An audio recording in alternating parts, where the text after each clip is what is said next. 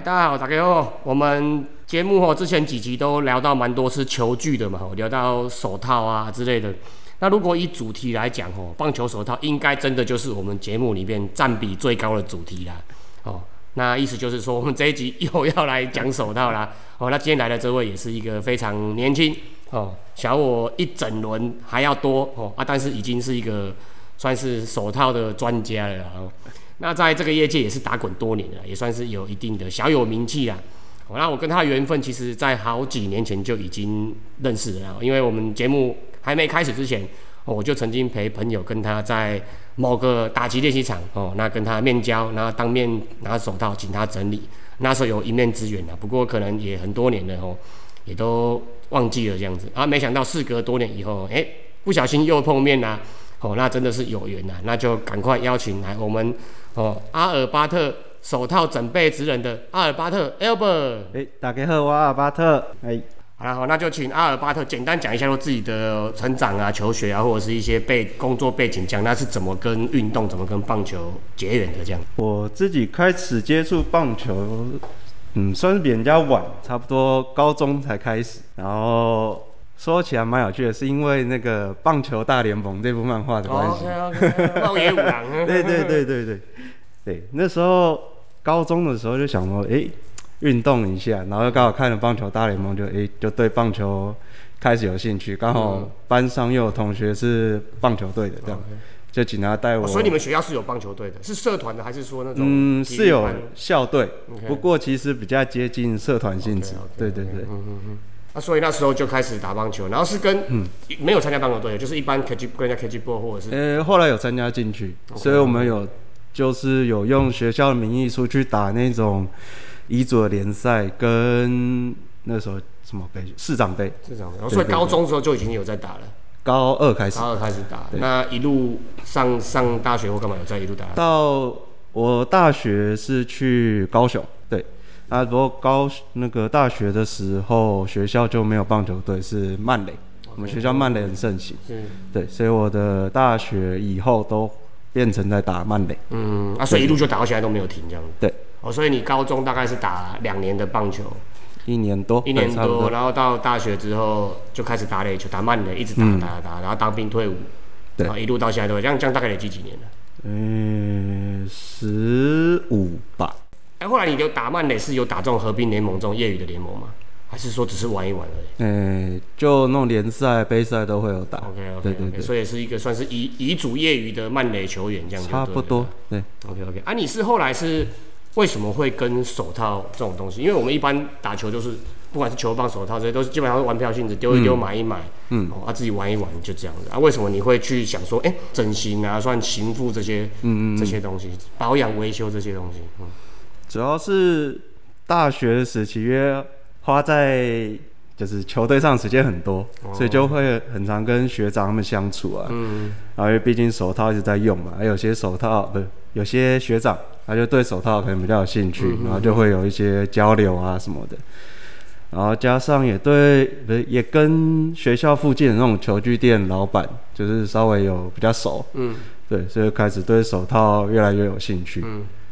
对，然后。后来也请那个球具店老板，他刚好跟手套工厂的老板有认识，嗯，就请他介绍我，看我毕业之后可以去工作这样子，对，所以我之后大学毕业当完兵之后就去手套工厂工作。OK，所以你大学的时候是是读什么科系？跟这没有关系？哎，完全没有关系。OK，所以大学考进去之后，你其实课业上就一一般一般，然后其实很多时间就是在在摸这些东西。课业上就是。维持就是欧趴，可是也没有说到很很 OK 这样，就基本上稳定了。OK，啊，你的你的，哎，应该这样讲，你可以简单介绍一下，说你手套，你使用手套的历程，然后用一用之后，怎么样进去工厂之后，然后再开始在工厂里面是做什么样的事情，然后最后决定，哎，干脆出去出来成立公司这样。我第一卡手套的话，印象中是在打击练习。诶，自己买的话是在打击练习场买的美金龙那个火鸟标的蓝标，蓝标，对对对，所以并不是那种顶级的那种，不是不是，OK OK，嗯，对，那那卡就从高中一直用到大，开始打棒球而已嘛，对对？对对，一直用到大二吧。哦所以大学的时候就开始就那用那一卡，然后棒垒就是互用，就对，没有分棒球、垒球这样就。对，那个时候还没有。然后从大二开始，大二的时候还买了一卡哈达基亚马的，嗯哼对的外野手套。算日制了，那时候算日制。诶没有还是台台制的，台制哈达基亚马，OK。对对对，对。然后从大三、大四开始就，诶比较开始对手套开始有点兴趣了，嗯，就开始在接触其他的品牌这样子。对，哎、那时候已经会自己拆、自己自己换线什么自己。嗯，那时候大概只有最基本的，可能就徒手部掌根那边。那时候光换那边就觉得哦，惊惊的，一卡手头给我千块，拉弄一弄就坏了。哎、就差不多就是啊，就可能跟其他人比起来，我比较会上油保养，把手套处理的状态处理得很好，然后跟一些基本的敲型那样子而已。所以这个有可能是兴趣天分吧，还是说后来就是慢慢摸摸摸久就会了这样？我觉得我自己在手套的感受力上最大的差别是在工厂那个时期。OK OK。对，因为我在工厂里面，我刚好我待的位置就是最后整形的那个部分。哦，所以那个手套工厂里面包含了制作手套，然后穿线、围围，然后最后再一个整形的部分。台湾的工厂基本上就是从裁皮、车缝，对，然后车完之后，台湾工厂以发出去委外，去外面穿线嗯。居多。嗯，对。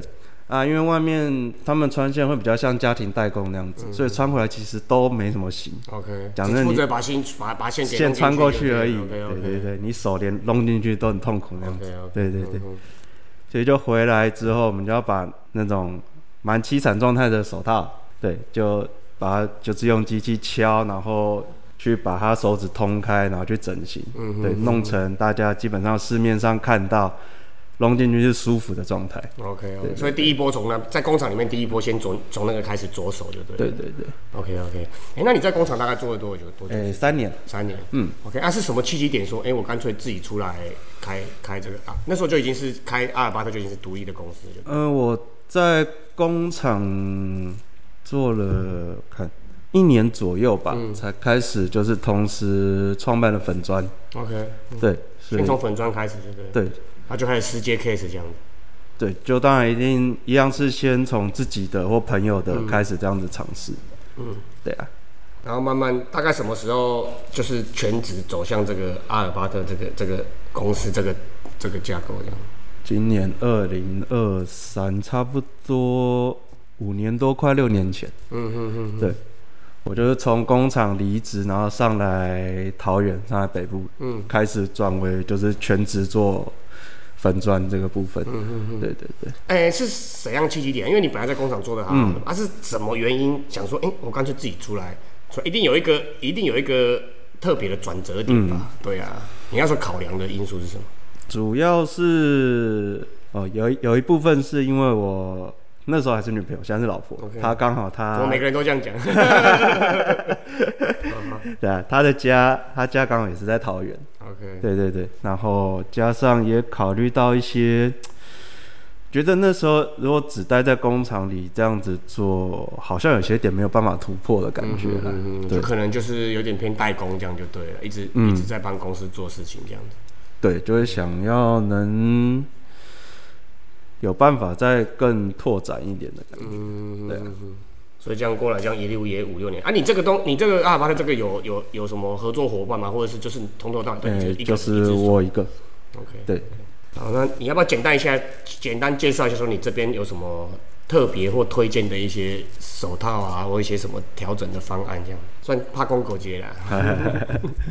除了一般大家可能最常听到的汤柔以外，嗯，以阿尔巴特来说，大家比较知名的呢还有一个就是热整形。我在整形。对对对，虽然诶、对蛮多人，他们可能觉得就是诶、真香整形，不过我热整就是除了真香以外，我还会有做一些其他的步骤。嗯对然后因为其实热枕它非常靠非常吃柔剂的部分，嗯对，还有皮革它本身的状态，所以其实每一个每一间它整出来的那个软硬度还有角度那些都会不太一样。嗯嗯啊，我这边的热枕有一些可能处理起来，甚至会有点接近到可能其他汤揉起来的状态。哎、那你可以分分帮我们分享说汤柔跟热枕它的差异怎样？啊，跟手套出来之后它的最大差异点是什么？最主要是差在皮革的软化程度，嗯因为汤绒毕竟它有泡过热水，对，所以在泡完之后，你那些敲打揉制，然后水分干燥出去之后，它的皮革整个纤维它是会比较松散，OK，对，所以在开合的时候，你那些手套的关节处动起来，你会觉得会比较松一些，对对对。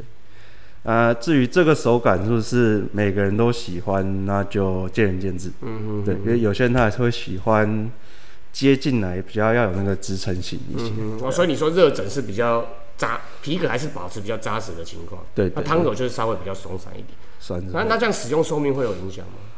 嗯，其实你只要是正常使用、正常保养，其实都还好。都还好，哦对哦，因为我们接的量也没像 Pro 的那么多啦，一对直要接上万颗这样子。对啊，然后接的球来球强度也有差，嗯嗯嗯，你不可能每一颗来球都是一百三、一百四，甚至更快，对对所以说我们如果基本上我们业余的爱好者，基本上其实只要符合自己想用的、嗯，适合的，拿起来手感好的，对，基本上就 OK。其实都可以。OK，对，啊，你这个你整个这个创业过程，还有你这个从工厂一路走来，还有你这个自己私人在阿尔巴特的过程中，嗯，有没有什么印象比较特别的啊，或者是比较好笑的的的一些一些 case 啊？印象最深的 case 大概就是之前有处理到一个手套，诶、处理完，诶、他做热枕，啊，当下处理没事，然后回去就有接起来，他也觉得很 OK。不过接了之后，他大概打了一天吧，然后就发现，诶、球档那边的皮革怎么有破损？对，然后他就有询问我，啊，因为当下是看照片，嗯，对，然后也没有经历过那样子的问题，所以就用经验去推断说，有可能是皮革过干，所以被拉扯。不过后来虽然球友一开始有接受，不过后来他可能有去询问或者怎样，就是后来他还是不太满意，就还是持续有在询问我这边。嗯啊，所以我也有跟美国那边的制造商那边有去询问说他的那个到底是什么问题。啊，美国那边也是回应我说，那就是那个 product issue，就是产品本身的问题。计制造过程中就已经出现对对对然后我们也是那样子去研究，才知道哦，原来它是因为它穿线的方式，导致球那个接在球挡上的时候，那个球挡向后拉的施力，嗯，那个施力的方向，因为它那个穿线方式，让它那个施力会完全吃在那个把那个孔往外拉，去刮那个孔的边缘，导致它就是容易裂开。嗯嗯对，这算是让我又是重新认识到哦，穿线除了会因为比较多条会把孔撑破以外，然后还有这种施力方向，OK。对，会有这个影响，这算是蛮啊不经一事不长一智。哎、。真的呢，我们我我没听你讲，我也不知道，因为我想说手套出头都安的呀，哎呀，哎啊，就是接就是看，哎、怎么会有因为角度跟方向还有穿线的问题，导致它冲击力的不均匀或怎样，导致不正常的拉扯，这我也是第一次听到。对啊，而且像我们一一般收到手套啊，它这边有一个绳结，那边有一个绳结，其实我们正常不会去多想，对对对，收你不会说收到我就怀疑哦，你这哎、这里怎么有个结一定有问题，对不会这样想啊。对对对这。真的是经历了才所以也真的是回到回到制造端，它也跟那个车子啊或者电子零件一样，它有时候也是会有瑕疵或召回或什么之类的状况。对啊对啊后来怎么处理啊？诶、是有跟那个那位球友，就是算和解上没有达成共识，所以有上到民事诉讼。哦，啊啊，那个我是说原厂那边呢，他们会不会有什么召回或什么？好像没有，不过有看到他们之后在同一批，他们那个穿法有换过了。OK OK，对，你就看，哎、那个位置那个结不见，嗯哼对，它那是一个工字档，OK，它之后它叉叉的那边位置，工字档通常是单层嘛，嗯哼它那个叉叉它是双层，对，它原本的方式它就是多用一条，然后去多跑那一层，嗯啊，可是反正他就是穿法的顺序让他那边有问题，嗯，好奇怪，真的也是第一次听到这种东西。嗯嗯，OK 啦，嗯，那这样你这边阿尔巴特这边，你有没有什么短中期、长期的一些计划，或者是想要他以后会长成什么样子的愿景之类的啦。愿景。你现在一个人嘛，你会不会想说以后会增第二个、第三个，然后持续的量越来越大之类的？因为我自己其实稍微有一点点，该说偏偏执吗？还是什么？就是要给客人的东西，基本上我会希望我自己一定是经哦，亲手调教过这样。对嗯再不然就是至少至少一定要 fi- final check。嗯嗯嗯，对，所以能会不会有员工或者怎样，可能真的也是以后。现阶段先做好自己目前手上的本分就好了。对啊，对啊。OK，好了，那以上这些就是一些阿尔巴特这边的一些一些手套的的作业了哈。嗯。那我们第二趴就来聊个人休闲活动好了啦，哈，跟好啊哦可以啊 这个应该比较有趣一点。那你本身个人之外，有哎、除了手套啊，除了棒球之外，有没有什么其他的休闲运动？也蛮像臭直男的，就玩游戏啊、看电影啊，哦，还会看一些动漫。嗯啊，你哎、有没有什么特别的游戏或动漫可以跟大家分享一下？游戏哦，哦，我很爱打那个《魔物猎人》。魔物猎人啊，对啊，哦，那个也很久了呢。对，不过我不算很老的猎人，我是从 PS4 的那个世《魔物猎人世界》哦，才入坑的，嗯哼，所以也不能说很久。那今天也好几年了、啊。对啦，嗯，啊，你有没有在看其他什么运动啊，或者是一些特殊的东西？几乎就看棒球比较多嗯，啊、对，其他可能就是一些比较大型的比赛，有时候排球啊、足球啊，偶尔看而已。嗯对，还是棒球居多，就中职、美职、日职这样子。啊，看的频率也是跟也是很高，就每几乎每天都在看，就是。就即使比赛没有看，然后也都会看 highlight highlight highlight 这样子。对那有没有什么特别喜欢的球员或球队啊？我个人其实除了球队以外，几乎都是比较重点都是在球员嘛。嗯，对啊，有没有什么比较特别、你印象比较深刻的？中职的话，因为有一些选手是我有穿线整形手套给他们使用，是，所以就也会特别注意他们。嗯，像魏权的那个郭天信啊、张振宇啊，我张振宇厉害嘞，那个对啊，哦，那个球感超好。嗯嗯嗯，对，然后石祥宇啊那些，对他们。所以你觉得，诶、这样讲好了，我们上一代的球员可能对于手套其实没有那么，诶、相较之下没有那么重视。对，那一路一路下来，因为现在科技越来越发达，然后一些影片越来越多，然后牌子的这些能见度也越来越高。嗯，你觉得手套，老实说，你对手套的好坏，然后型的好坏，对这个使用的手感上，你觉得差异会在什么地方？还是说耐用度之类的？嗯，我觉得首先最不重要的就是品牌，因为品牌讲真的就是。哎呀嗯然后再来，首先要顺的话是刀模吧，因为刀模它会影响到每个开合的角度那些什么。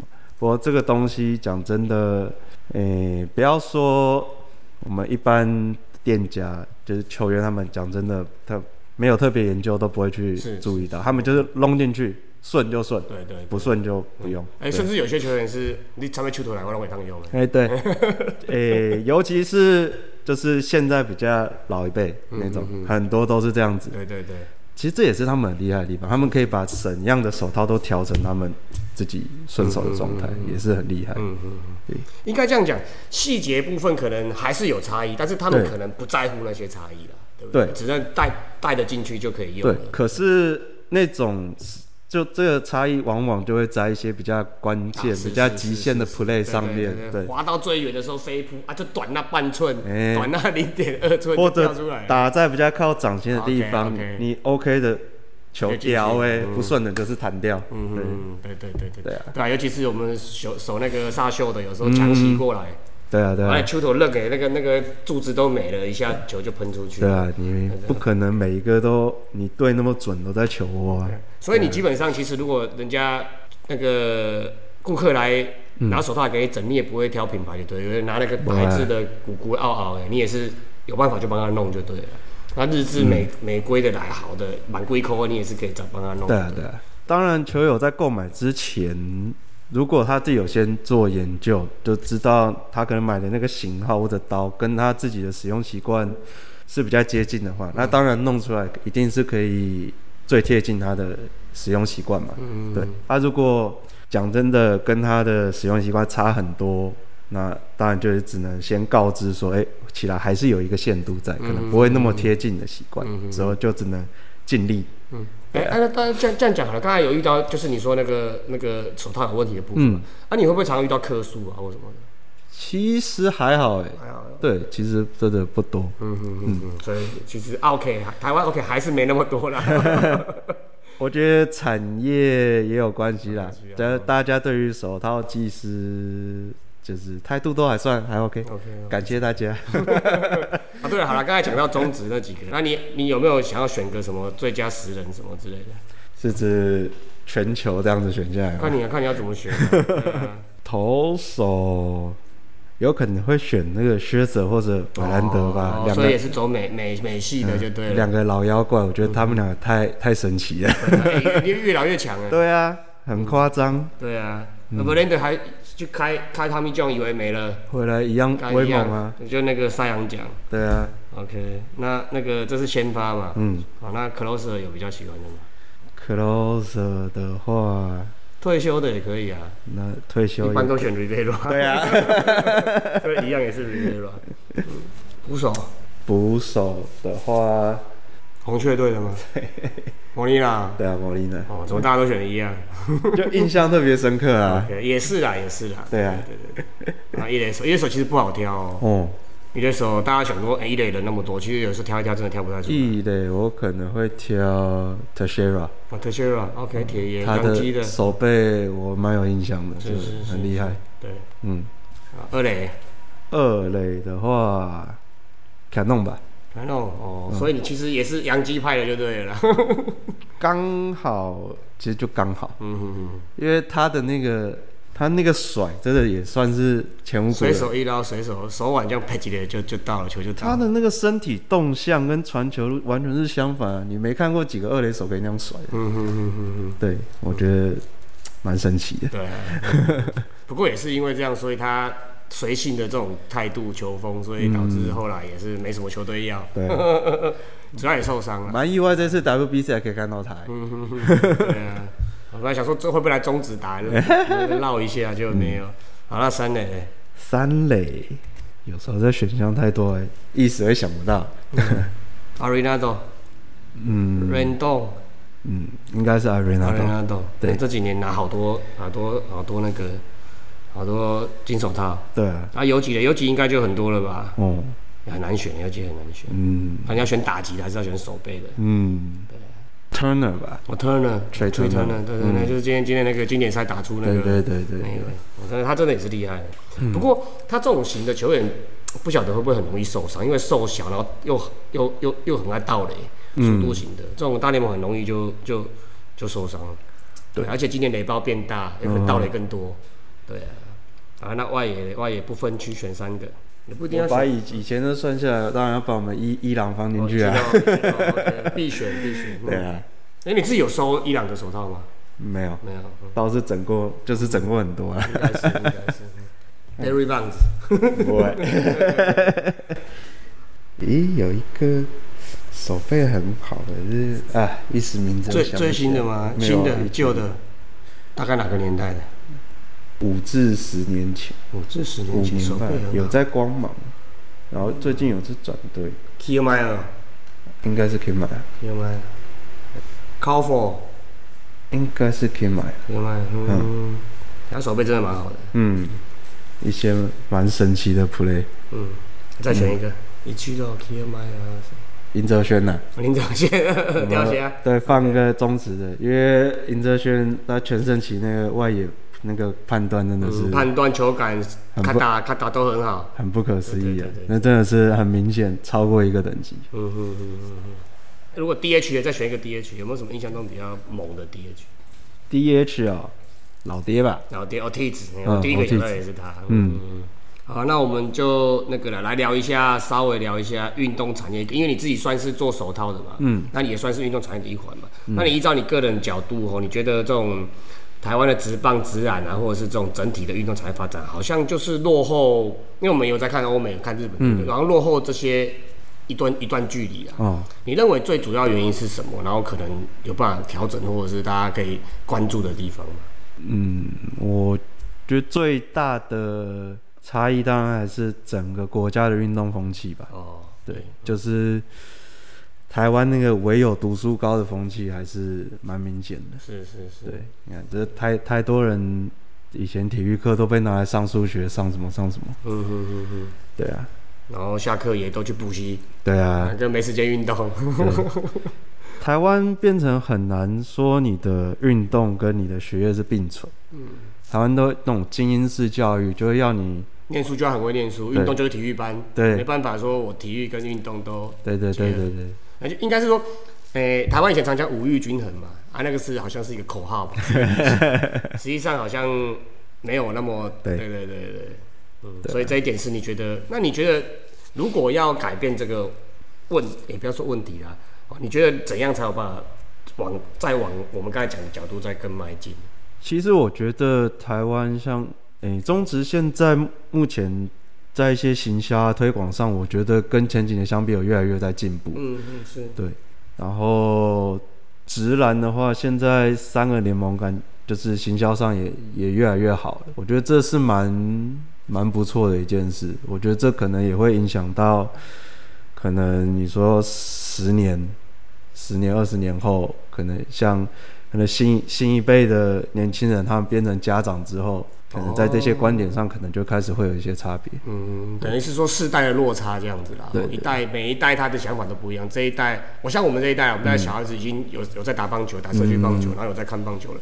未来他们当家长，可能也会让他们的小孩子从事这些事情，就对对了。对对。OK，对啊，像大叔你刚刚讲到社区棒球也是一点呢、现在社区棒球也越来越多，这也是一个助力。对，也有社区棒球的球员签到美职体系去了。对啊对啊对那个大沙嘛。沙哎沙子城，对对对。我除了这点以外，当然会希望说我们的政府官员们不要只是就是这些运动方面的东西，不是只是选举的时候被拿出来。哦，这也是很重要的一环。对啊对对对，当提款机啊。对啊，哎，我们这样讲会不会节目马上被收掉？对马上就我们警察来抄你们店面，点到就好 点到就好。OK 啦，好啦，那如果假设刚好天上有一笔钱掉下来了，嗯，哦，你会怎么运用呢？我们一般都假设在五五百四十三亿，对啊，啊你会是想说从事在棒球运动相关，还是说你有其他特别的想法？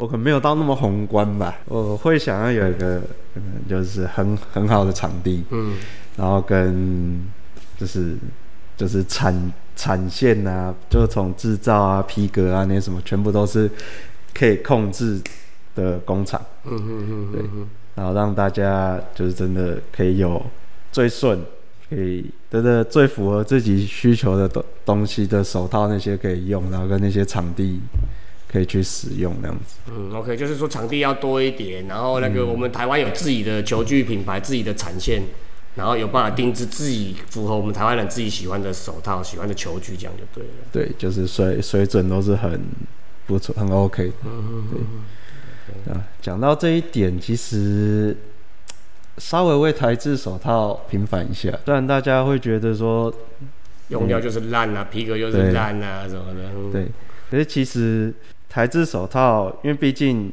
价格一定有落差。当然，当对，你看日日，尤其是日制软式的，就动不动就是七八千。嗯可是台制的是，你到几乎到最顶级，还不一定有到七八千。嗯嗯，对，可是你若往下看回到大概三四千的等级的话，其实台制手套的三四千做出来的东西的水准，其实是比国外那个价格的东西其实好很多，嗯好非常多，尤其是皮革。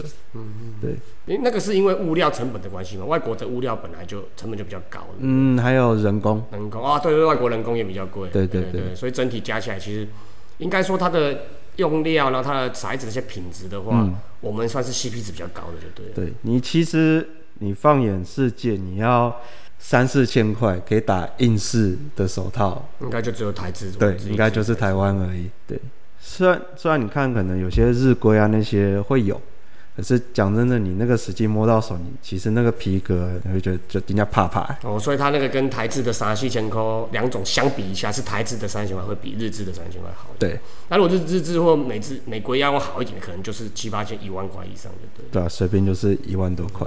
对啊。嗯。好了，那你本身也是阿尔巴特，你本身也是做那个。粉丝团起家的嘛，自媒体跟社群媒体，对，现在越来越发达了嘛。对对对。那你这部分有什么特别想法？然后会不会再加强这方面的力道？这样？嗯，就最一开始就是做脸书粉砖嘛。嗯。然后。你那时候是第第一个贴文，大概是几年前了？哦，都好久了哈。哦，第一个贴文，是二零一四还二零一五吧？可能二零一五。也也快十年了哈。嗯。七八年以上。嗯嗯。最早就是脸书粉砖，然后。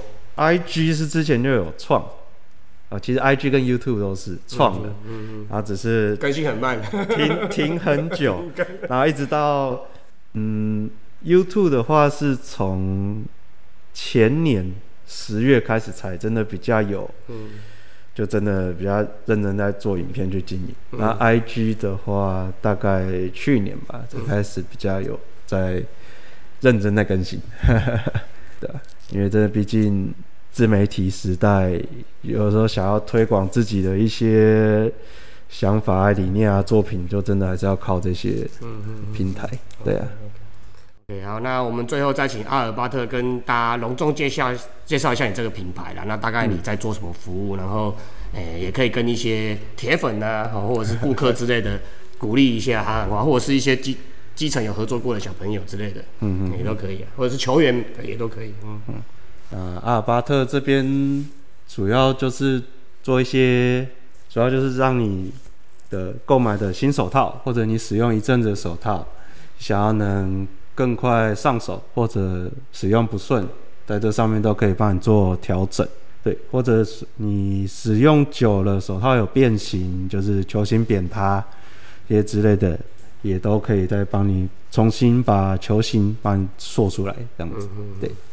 好，然后阿尔巴特今年也在桃园的火车站前站这附近也创了自己的工作室，啊，工作室的详细地点在都可以在阿尔巴特的粉砖那个交通资讯这些都可以在粉砖可以看到，啊，欢迎大家如果手套有什么问题啊，或者想要聊聊手套都可以来找我。好了，那我们今天，哦，我们今天非常感谢阿尔巴特哈 Albert 那个播控来参加我们节目了。那也希望台湾的这个手套啊，哦，球具啊，这个市场能够越来越好了。